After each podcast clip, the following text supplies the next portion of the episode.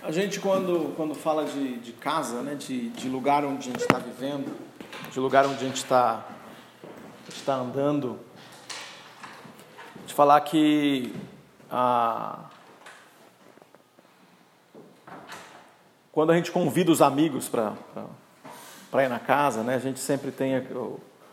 Depende de quanto você é amigo. É, me lembro de uma das, das relações de amizade, né?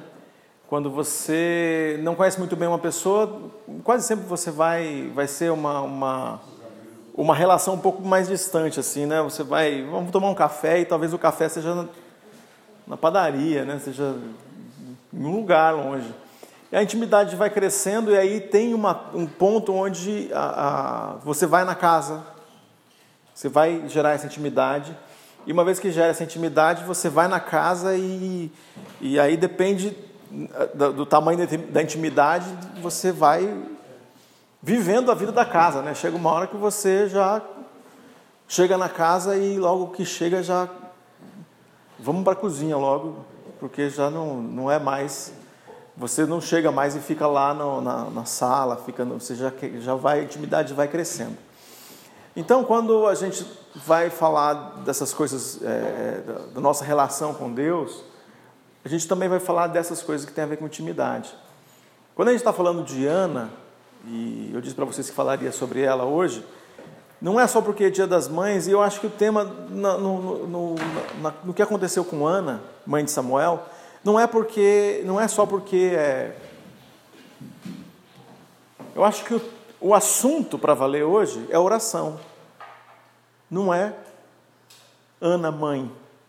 O assunto para valer é oração. E eu não sei qual foi a última vez que você teve um, um, um lance assim que você precisava de oração, mas não era é, é, uma uma daquelas situações que você que você fala assim, ah, acho que sozinho eu dou conta. Eu preciso de mais alguém para orar comigo. Preciso de alguém para orar por mim é, daquelas situações onde você tem a sensação de que a, o desafio é tão grande que a oração solitária parece que não vai resolver. Que você precisa de mais alguém. Ou você precisa ir para um lugar, você precisa ficar quieto, você precisa estar sozinho, você precisa estar. Aquelas situações que, que te apertam o coração e que você precisa dos amigos. É, essa semana, um amigo faleceu. Foi embora novo. Foi embora. Obviamente que os meninos que têm 13 anos, 12 anos, 11 anos, para eles não é novo, né? 56 anos não é novo para eles, né? Agora, eu que estou com 46, 56 está jovem, né? muito, foi cedo. É, tem, eu, eu, faço parte de um grupo que a gente faz um é, retiro no, no, em Siloé, numa casa de retiros. E nesse, nessa semana teve mais um desses retiros que acontece, geralmente a gente faz noite de quarta e quinta-feira o dia todo. E eu não pude ir, mais uma vez eu não pude ir, porque eu tinha um outro compromisso que o horário que eu ia ter não ia, não ia dar certo. Ainda que fosse na tarde de quinta, mas não dava, eu não ia conseguir chegar em tempo. E eu não fui. E um, um, nesse retiro, né, eles foram lá em, em nós somos um, nosso grupo tem mais de 20 pessoas, mas esse grupo estava pequeno dessa vez, estava com nove pessoas. E durante o retiro, o Luciano, que é pastor da, da, que era pastor né, da igreja do Nazareno de São Bernardo do Campo, ele faleceu durante o retiro. Ele na hora do o pessoal almoçou, ele foi para o pessoal fazer uma, uma caminhada logo depois do almoço. Ele não dá para saber se ele foi correndo no quarto para depois ir alcançar o pessoal, mas sabe que eles encontraram ele caído no quarto. Teve tudo indica que foi um, um infarto fulminante. E é interessante todo, tudo que aconteceu naquele dia, né, para colocar essa é, ele estava cuidando do tempo de, de, de, de, palavra e de oração, era ele quem estava cuidando. E geralmente, na alguma das dinâmicas que nós temos, a gente tem um, te, um tempo né, de, de silêncio, um texto bíblico, e aí a gente escreve nossa oração. Essa é uma das dinâmicas que a gente usa. Nesse dia estava fazendo uma coisa assim, ele estava propondo uma, ele fez essa proposta e ele não tinha escrito, ele não tinha lido a oração dele ainda. Então ele ele era um dos que a oração seria lida depois do almoço. E a e dentro do, do tempo de, de, depois que tudo isso aconteceu, aí arrombaram a porta, encontraram ele, ele morto já e resolvendo toda essa, essa situação, aí eles voltaram lá no, no lugar onde eles estavam reunidos, encontraram as coisas dele e leram a oração. E aí tudo muito marcante, assim, várias coisas que aconteceram entre a família, a gente ouvindo, até agora não para da gente trocar mensagens, a Adriana e as, e as crianças me viram emocionado várias vezes aí por, por conta disso. Mas essa é uma daquelas situações, algumas vezes, é, nesse grupo de amigos é, íntimos que nós temos, a gente orou por, por coisas assim que a gente não conseguiria nunca orar sozinho. Orou pela vida do Luciano, por situações que ele colocou, e eles oraram por mim, e, e eu orei pelos outros, e, e nós lidamos com coisas difíceis na, nas nossas, nossas vidas.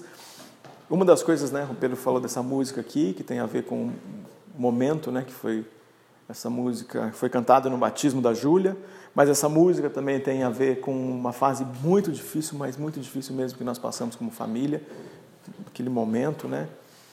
É, a gente é, tendo lutas que a gente sozinho não conseguiria, né? Para quem está chegando agora, é, uma hora a gente pode contar para vocês tudo que a gente passou.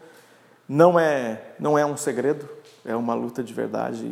Todos que a gente já, já se conhece há mais tempo já sabem dessa, dessa luta que nós passamos. Mas quando a gente está olhando, eu queria que você pensasse nisso, eu consigo olhar para a luta dessa família de ter perdido inesperadamente o pai, o marido, a igreja que perdeu o pastor. Eu fui no funeral na sexta-feira à noite, tinha umas 200 pessoas na fila para entrar na sala do, do, do, velório, e quando eu fui embora, quase meia-noite, tinha umas 100 pessoas na fila. Então, o tempo todo que eu passei lá, as três horas mais ou menos que eu passei lá, a fila sem parar. Então, e depois que eu vi o vídeo do, de um dos filhos falando, é, o cemitério, o, o, o que foi feito foi improvisado um lugar no pátio do cemitério com uma multidão de pessoas que não, não tinha como fazer alguma coisa que todo mundo pudesse participar. É, o impacto desse homem na vida né, do, de tanta gente. A dor de é, uma situação que você não parece que você não tem uma resposta ou alguma coisa que acontece parece que não é uma resposta razoável, que você não vai encontrar uma resposta que resolva o seu problema. Essa dor que faz você orar, que faz você chamar alguém para orar com você, esse medo que faz você ficar orando, falei, será que isso vai mesmo ficar desse jeito? Não vai mudar essa essa oração que parece que não será respondida ou será respondida de um jeito que a gente não queria? Eu não sei quantas situações te levaram a ficar de joelhos por conta disso. Mas eu sei que todos nós já presenciamos situações é, onde você viu pessoas que estavam passando por isso. E se você não sabe de nenhuma história dessas, eu vou ler a história de alguém que estava numa angústia desse tamanho que eu estou contando para vocês, que era ela, o contrário de alguém, de ter perdido alguém, é que ela não conseguia ser mãe, ela era estéril. E a angústia dela era do tamanho desta família que perde alguém. De, parece que não tem resposta.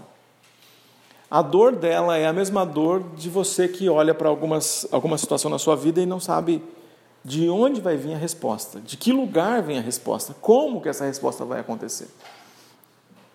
Essa é a história, ou esse é o sentimento que a gente pode não sentir a dor né, da, da, esterilidade. A gente pode, talvez alguém aqui tenha, passado ou sinta isso, mas esse sentimento que leva para a oração, que leva a um clamor, a gente tem. A gente sabe qual é. Então o texto é em 1 Samuel, o primeiro capítulo, 1 Samuel, capítulo 1.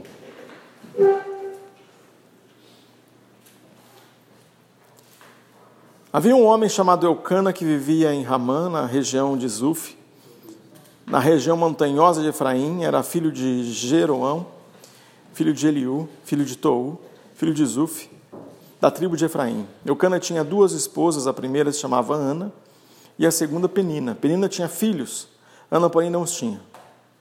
Todos os anos Eucana subia de sua cidade até Siló para adorar o Senhor dos exércitos e oferecer sacrifícios a ele. Nesse tempo, os sacerdotes do Senhor eram Ofne e Finéias, os dois filhos de Eli. Enquanto Eucana apresentava seu sacrifício, dava porções de carne à sua esposa Penina e a cada um dos filhos e filhas dela. A Ana, porém, dava uma porção especial porque a amava, apesar de o Senhor não lhe ter dado filhos. E sua rival a provocava e zombava dela, porque o Senhor não lhe tinha dado filhos. Todos os anos era a mesma coisa. Penina provocava Ana quando iam à casa do Senhor. E a cada vez Ana chorava e ficava sem comer. Ana, por que você chora? perguntava Elcana, seu marido. Por que não come? Por que você está tão triste? Será que não sou melhor para você do que dez filhos? Certa vez, depois de comerem e beberem em Siló, Ana se levantou.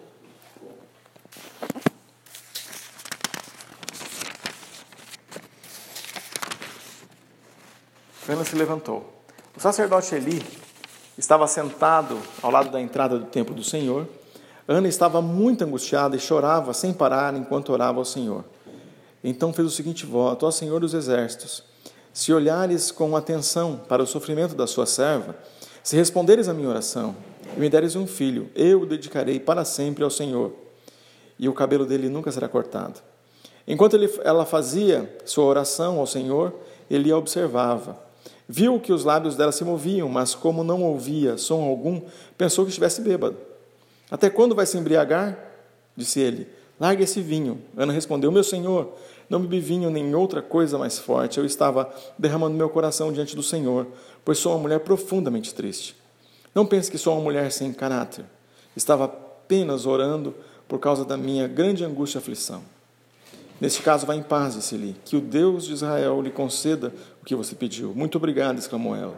Então Ana voltou e começou a se alimentar novamente, e seu rosto já não estava triste. Bom, a história que a gente tem aqui em 1 Samuel tem o nome do filho de Ana. Aqui começa a história de Samuel. Aliás, a história antes dele existir, né? a história da mãe dele e do pai dele sem que ele existisse ainda.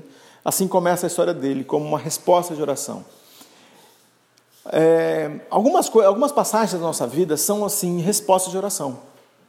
Algumas situações da nossa vida são como essa história, uma passagem uma situação que é uma resposta de oração. Nesse momento da, da, da nossa, do nosso dia aqui, depois de ter viajado voltando, eu contei um pouco para Adriana no caminho de como foi a conversa de nós três filhos. Né? Meu irmão mora no Paraná e o Samuel, que vocês conhecem, a gente foi para o Paraná para a gente passar tempo com o meu irmão lá. Acontece que a gente vai bastante para o sul do Brasil, para trabalho, para outras coisas. E toda vez que a gente encontrava meu irmão, tinha, tinha a ver com esse encontro que tinha a ver com, estou indo para tal lugar, aproveito e passo lá. E dessa vez eu fui para lá, não foi para responder nenhum convite de nada, para falar em evento nenhum, para falar ou para participar de reunião nenhuma. A gente foi lá para passar tempo com a nossa família. Então a gente decidiu que ia ser desse jeito. E aí a gente teve um momento lá que ficou nós três com a minha mãe. E aí a gente começou a conversar e aí o meu, o meu irmão, o Silas, ele propôs uma coisa, falou assim, gente, a gente precisa, é, vamos fazer um negócio aqui para a gente, a gente precisa abençoar um ao outro aqui agora e tal. Ele propôs uma, uma, uma, uma dinâmica espiritual, queria que fosse, ele, quando estou assistindo Deus aqui, eu queria que fosse mais espiritual nesse momento. E eu queria que a gente começasse dizendo como que, como que a gente vê Deus na vida de cada um aqui.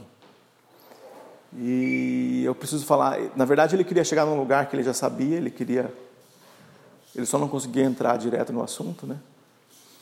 Ele queria que a gente tivesse uma situação de perdão resolvida ali, e ele fez isso. Ele conduziu esse momento. Foi um momento muito especial.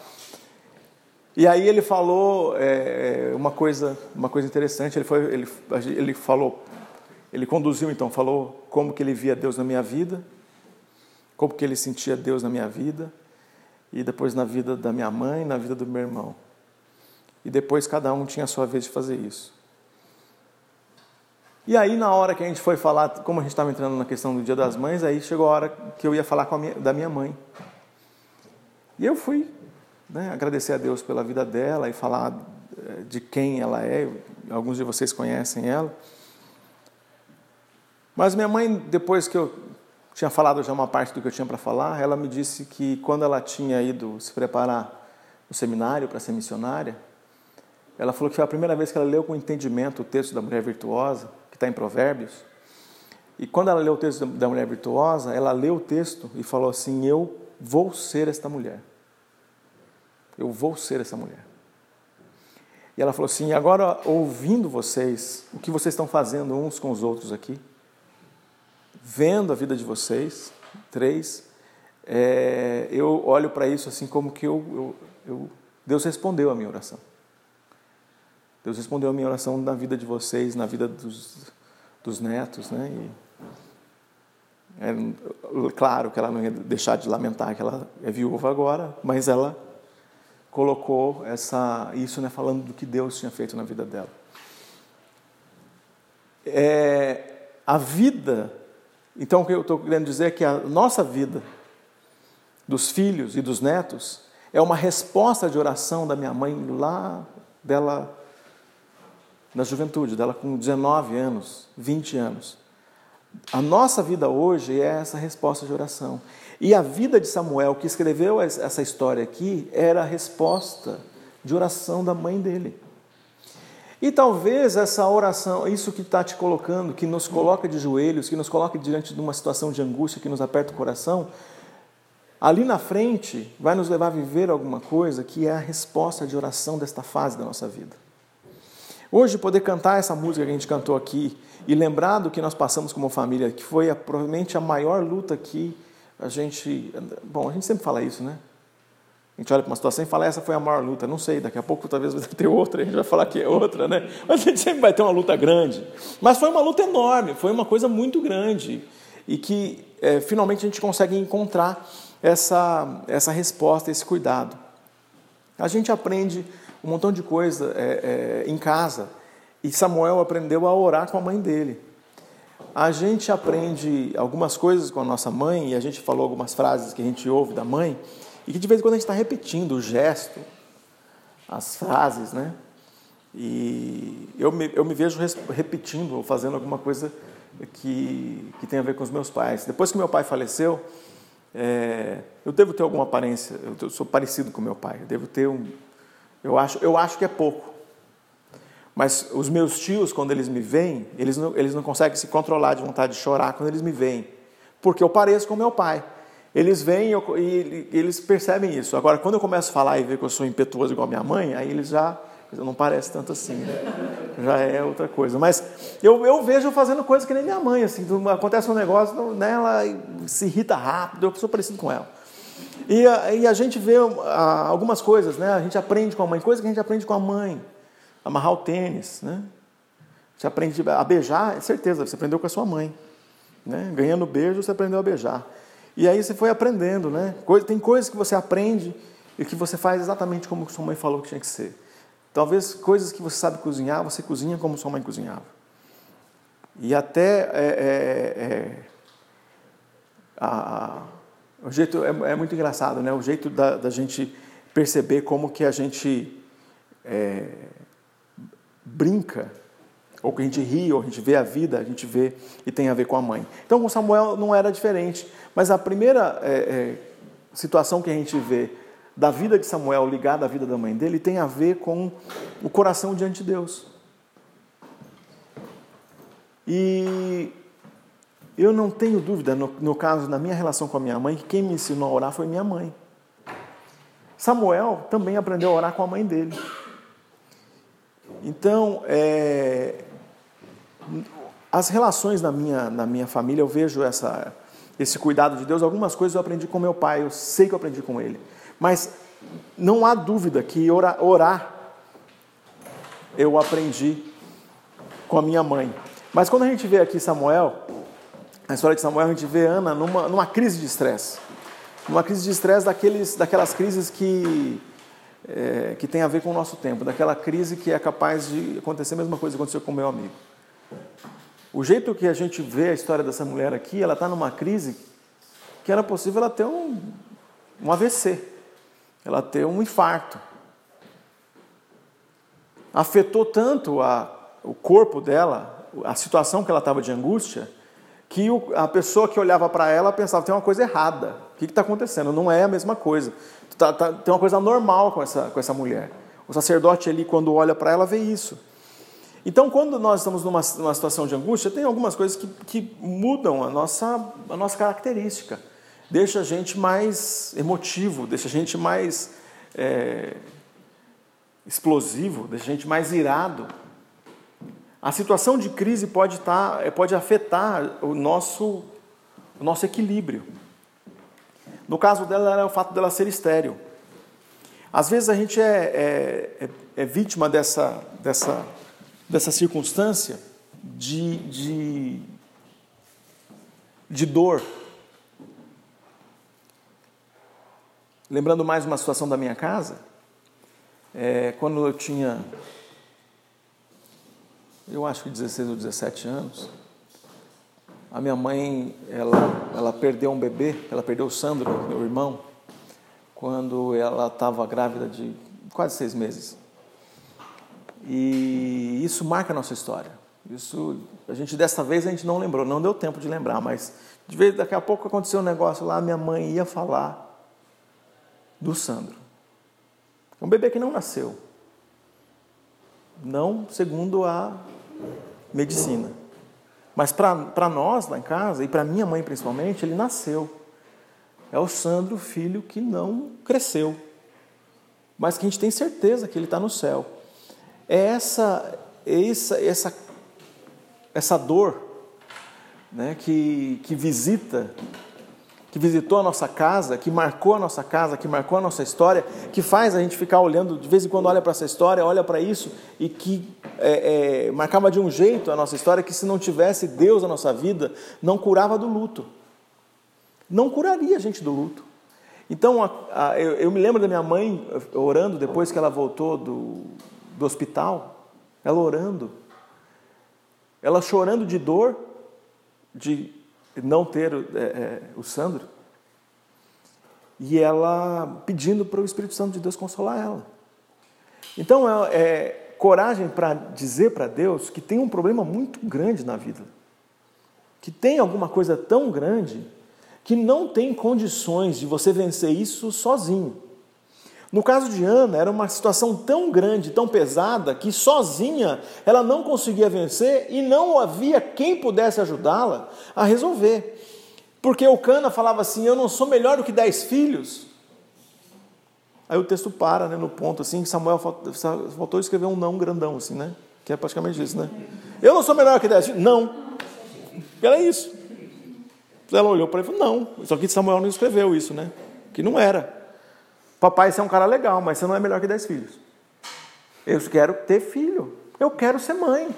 E às vezes a gente não fala isso, e olha só, que coisa incrível que tem no Novo Testamento, que diz o seguinte: o Novo Testamento diz uma coisa para nós quando a gente ora, e a gente, a gente evita que as nossas orações sejam orações que digam claramente o que é que eu quero, o que eu estou precisando. A gente evita de dizer isso e a gente fala de um jeito numa construção como se é, a gente não pudesse dizer para ele: Senhor, eu estou mal, O texto que, tá, que fala disso é aquele texto que a gente não quer. Pedir e dar-se-vos-á. Pedir e dar-se-vos-á. Bata na porta. Bata na porta. Insista.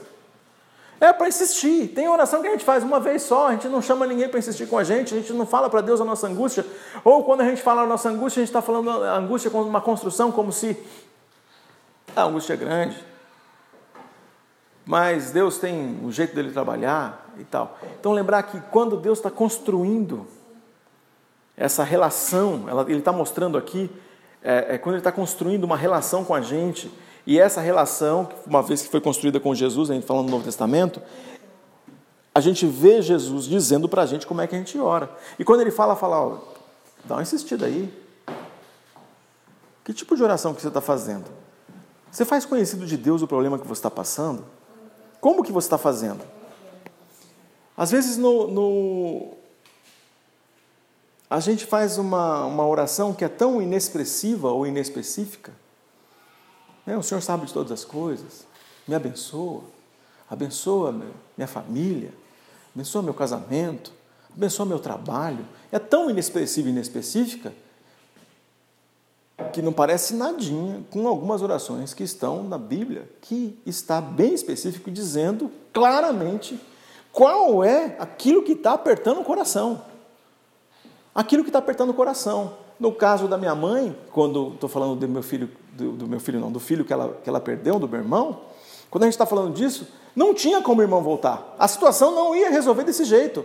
A situação precisava ser resolvida de um outro jeito, que era sobrenatural, mas tinha que ser sobrenatural. O consolo tinha que vir de um outro jeito. E é desse jeito que a gente coloca diante de Deus. Senhor, eu não sei qual vai ser a resposta. E nessa situação aqui, eu não sabia qual era a resposta. Mas tinha que dizer para Deus: estou com um problema enorme, eu não aguento mais ser humilhada, ser desprezada, sofrer preconceito. Porque às vezes as dores que a gente passa têm a ver com preconceito, as, os medos que a gente tem têm a ver com preconceito, com sofrimento, com desprezo desprezo da sociedade. Nesse caso era o que acontecia com essa mulher. Ela sofria esse desprezo, esse preconceito. Ela sofria, então, não era só a dor dela, era, era não, não, não fosse suficiente a dor e a angústia que ela tinha de não ser mãe, de não sentir mulher o suficiente. Estava numa sociedade onde a mulher, por não ser mãe, era desprezada e estava dentro de um relacionamento que o homem tinha uma outra mulher que ainda tirava sarro dela. E eu imagino que as crianças do, do que eram filhas do, do, do, do outro casamento, aproveitavam disso também, então era um ambiente de sofrimento que não tinha tamanho. E às vezes nós estamos falando com Deus e a, e, e a, gente tem colocado, coloca diante dele de um jeito as nossas orações inespecíficas, de um jeito que a gente não está falando do, que, do, do assunto para valer. Ainda que a gente vai dizer para Deus, Deus resolve só desse jeito aqui, né? Às vezes a gente está falando para Deus, bota numa caixa e fala, Deus, essa é a resposta que eu quero. E Ele é muito mais criativo que a gente, pode resolver de outro, responder as nossas orações de um outro jeito. Mas uma das coisas que a gente não tem, não deve ter dúvida, é que dele vem uma resposta. É que Ele a gente tem esse relacionamento onde a gente pode falar com Ele, onde a gente pode se colocar diante dele, onde a gente pode apresentar diante dele nossa, nosso pedido, nossas necessidades. Ah, uma das coisas que a gente vê em, em Ana tem a ver com a persistência dela. Os versículos 9 a 12, versículo 18, tem a ver com insistência na oração. Nosso mundo, nesse momento aqui, a gente, a gente desaprendeu a persistência, né? A gente quer, a gente quer a fila VIP. A gente quer o cartão black para a gente não pegar a fila. Você vai pegar o voo, você não quer pegar, você quer o cartão de fidelidade, que é para você passar batido das filas. Você não quer pegar fila, você quer ser o primeiro, quer ser atendido, quer ser atendido rápido. Você vai lá, a pessoa está grávida de uma semana, ela já vai pegar a fila de gestante, né? Porque não, ela não quer pegar, fica aproveitar tudo que existe para dar uma evitada nos. Para dar um, pegar um atalho, quer pegar um atalho, de algum jeito pegar um atalho.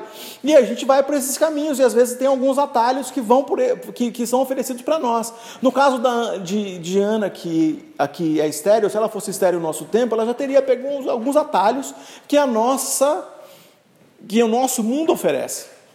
Se a gente está falando de algumas coisas difíceis que a gente está falando da nossa história, talvez você tenha pego algum atalho que tenha a ver com esse momento, mas que não tem nada a ver com Deus. E a gente olha para essa situação e percebe que a, a, o caminho que é o, o atalho quase sempre é um caminho de desastre. A gente não quer pegar fila, a gente quer resolver a nossa angústia rápido, a gente quer é, colocar né, a, a, a, situação numa, numa aparente solução. A gente quer logo, em alguns ambientes religiosos, a gente quer logo dar o testemunho, né? A gente quer logo pendurar uma muleta na parede, se era. A gente quer logo botar uma foto do milagre, a gente quer logo dar o testemunho, a gente quer logo fazer de conta que já resolveu. E quando a gente está falando disso, então persistência na oração não tem a ver com, a, com o mundo que a gente está vivendo hoje. Aliás, o mundo que a gente está vivendo hoje tem uma outra coisa, né? Quando você, se alguém pergunta para você como é que está o seu dia, como é que você está, a pessoa já pergunta, e aí, corrido? Como, né? Se você tiver organizado no seu tempo e, tiver, e disser para o cara, não está corrido não, o cara vai estranhar. Aqui de São Paulo, se for aqui de São Paulo vai estranhar, se for da Bahia não. Mas se for aqui de São Paulo ele vai estranhar, né? Ou o Adriano é baiana, né? não é? O que você foi fazer na Bahia? Do teu parente lá. Ah! tá vendo? Tem o pé, né? Ah, o sangue. Ah, tá. É. A gente foi para a Bahia numa das nossas férias, Adriano e eu. E a gente pediu para o cara uma água de coco, ele ficou contando uma história. Eu falei, vai lá pegar a nossa água de coco. Eu falei assim, Paulistinha, pare com a pressa. Porque a gente não está acostumado, de verdade. Gente, ele, ficou 10 minutos contando uma história e eu estava com sede. Né? Ele, ele, aqui em São Paulo não tem esse negócio do garçom ficar trocando ideia com você, não. Ele, você pediu o negócio, ele entrega teu pedido. E aí ele. É, ah, mas é esse, esse negócio que a gente. Aqui em São Paulo, esse negócio da pressa, ou, ou não é a pressa, mas o estar ocupado, é uma coisa. Tá, está muito corrido aí e tal. E se você falar para alguém que você está. Ah, como é que foi o, como é que está o seu dia a dia? Falar, ah, eu. Você fala assim, ah, eu estou levantando umas sete e meia. E o que você faz? Ah, eu fico, faço uma caminhada, depois, ah, depois eu, para umas 9 horas, tomo café, bem tranquilo. E depois? Ah, e depois eu fico pensando o que, que eu vou fazer, se eu leio um livro. Se, eu, ah, se você falar um negócio desse, acabou, né? Acabou, tem uma coisa errada. Você tem que falar ou fingir que você é ocupado aqui em São Paulo. Ou você fala ou você finge, mas você tem que estar ocupado. Você tem que estar fazendo muita coisa. E aí, se você. Se, e essa é uma construção que a gente tem. Para o nosso problema, então, a gente quer uma solução rápida. Mas para a nossa vida que é rápida, a gente não inclui essa parte que tem a ver com o relacionamento com Deus. Então, nessa, na nossa vida que tem a ver com relacionamento com Deus, tem a ver com oração, a gente deveria incluir então esse, essa persistência na oração. Então, quando a gente olha para a resposta, né, de Deus aqui, a gente vai olhar para a história toda, eu coloquei só, e eu quero pegar só essa parte mesmo. A resposta é o Samuel ter nascido. Mas eu, eu não quero que a gente vá gastar tempo na resposta, eu quero que a gente gaste tempo no processo. Porque esse processo, não sei se demorou um ano, dois anos, cinco anos. Pela, pelo que mostra aqui, talvez tenha sido dez anos ou mais dela orando, falando sobre o fato de ser estéril, e essa porção do texto aqui é o, o instante final antes dela ficar grávida. Então, talvez quando você está falando de uma profissão dá certo, de um negócio dá certo, está falando de, um, de uma, uma família dá certo, de ter a tua família, de ter o teu casamento, de restaurar o teu casamento, de abençoar o teu filho, de ter um curso, de ter uma profissão, às vezes a gente não quer, a gente tá, fala assim que está corrido, mas não quer gastar tempo no processo, a gente quer cortar fila. A gente quer dar um jeitinho, a gente quer que seja rápido, a gente quer resolver de um outro jeito. E se a gente quer resolver de um outro jeito para o casamento, o casamento vai dar errado. A gente quer resolver de um outro jeito para se casar, a gente casa fácil, mas dá errado. Então a gente tem, tem a ver com o processo, mas tem a ver com não desistir.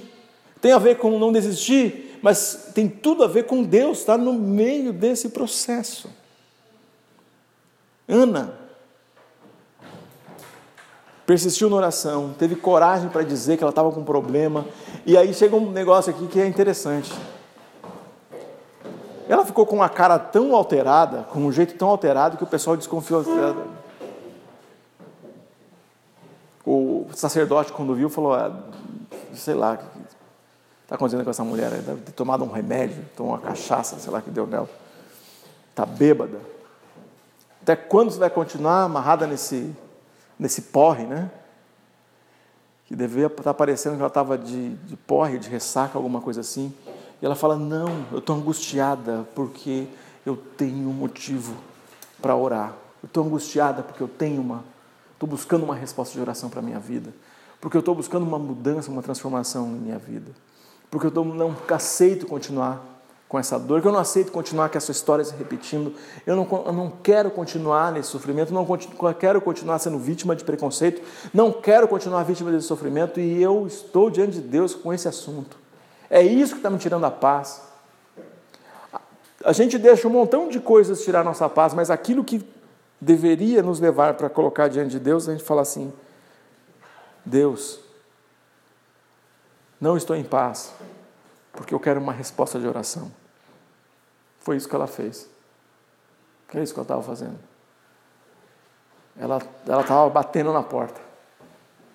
Ela estava batendo na porta. Ela estava buscando a resposta. Insistindo com Deus. Insistindo que Deus abençoasse. Que Deus concedesse. E no versículo 24 a 28 a gente tem a resposta da oração de Ana. Eu conheço a história de alguns de vocês aqui. Não é de todos, mas de alguns de vocês. Alguns de vocês estão passando por um momento difícil profissional. Alguns de vocês estão tendo que se reinventar na carreira profissional. Outros aqui estão lidando com a profissão que está dando certo, mas mesmo assim quer se reinventar. Esses desafios que vêm. Estou falando da profissão, mas eu podia falar dos relacionamentos. Como que às vezes é difícil a gente buscar um relacionamento que que esteja né, que Deus esteja em tudo desde o processo, desde o começo, que ele esteja dentro para valer. Quero dizer com isso que a Ana serve como um bom exemplo para cada um de nós. De ter coragem de colocar o coração diante de Deus, de rasgar o coração diante de Deus, para colocar esse assunto para Ele. E como eu falei que ela fez isso muitas vezes, eu imagino aqui que alguém vai, vai levantar e podia levantar agora e falar assim, mas você não tem ideia do quanto eu já rasguei meu coração diante de Deus. Quanto que eu estou preocupado com isso, quanto que isso dói na minha história, quanto que é, é uma coisa que está me incomodando agora, o quanto que isso é importante para mim, que eu já fiz isso. Eu estou aqui então para te dizer hoje, não pare de fazer isso. Mas eu não tenho dúvida que há aquele, que há quem parou de fazer isso. Porque já aconteceu, e eu sei, eu sou ser humano, comigo também. Eu estava com orações que não era para eu ter parado e eu parei com situações que era para eu ter continuado diante de Deus orando e eu cansei. E por isso que diante dessa, dessa situação que tem a ver com a sua vida, que tem a ver com a nossa vida, a gente precisa estar num único lugar, ou precisa estar num, num único relacionamento que tem sentido. Abrir o coração completamente, que é com Deus. Nesse caso aqui, a única pessoa que podia dividir essa angústia e saber dos maiores detalhes do sofrimento era Eucana, o marido de Ana.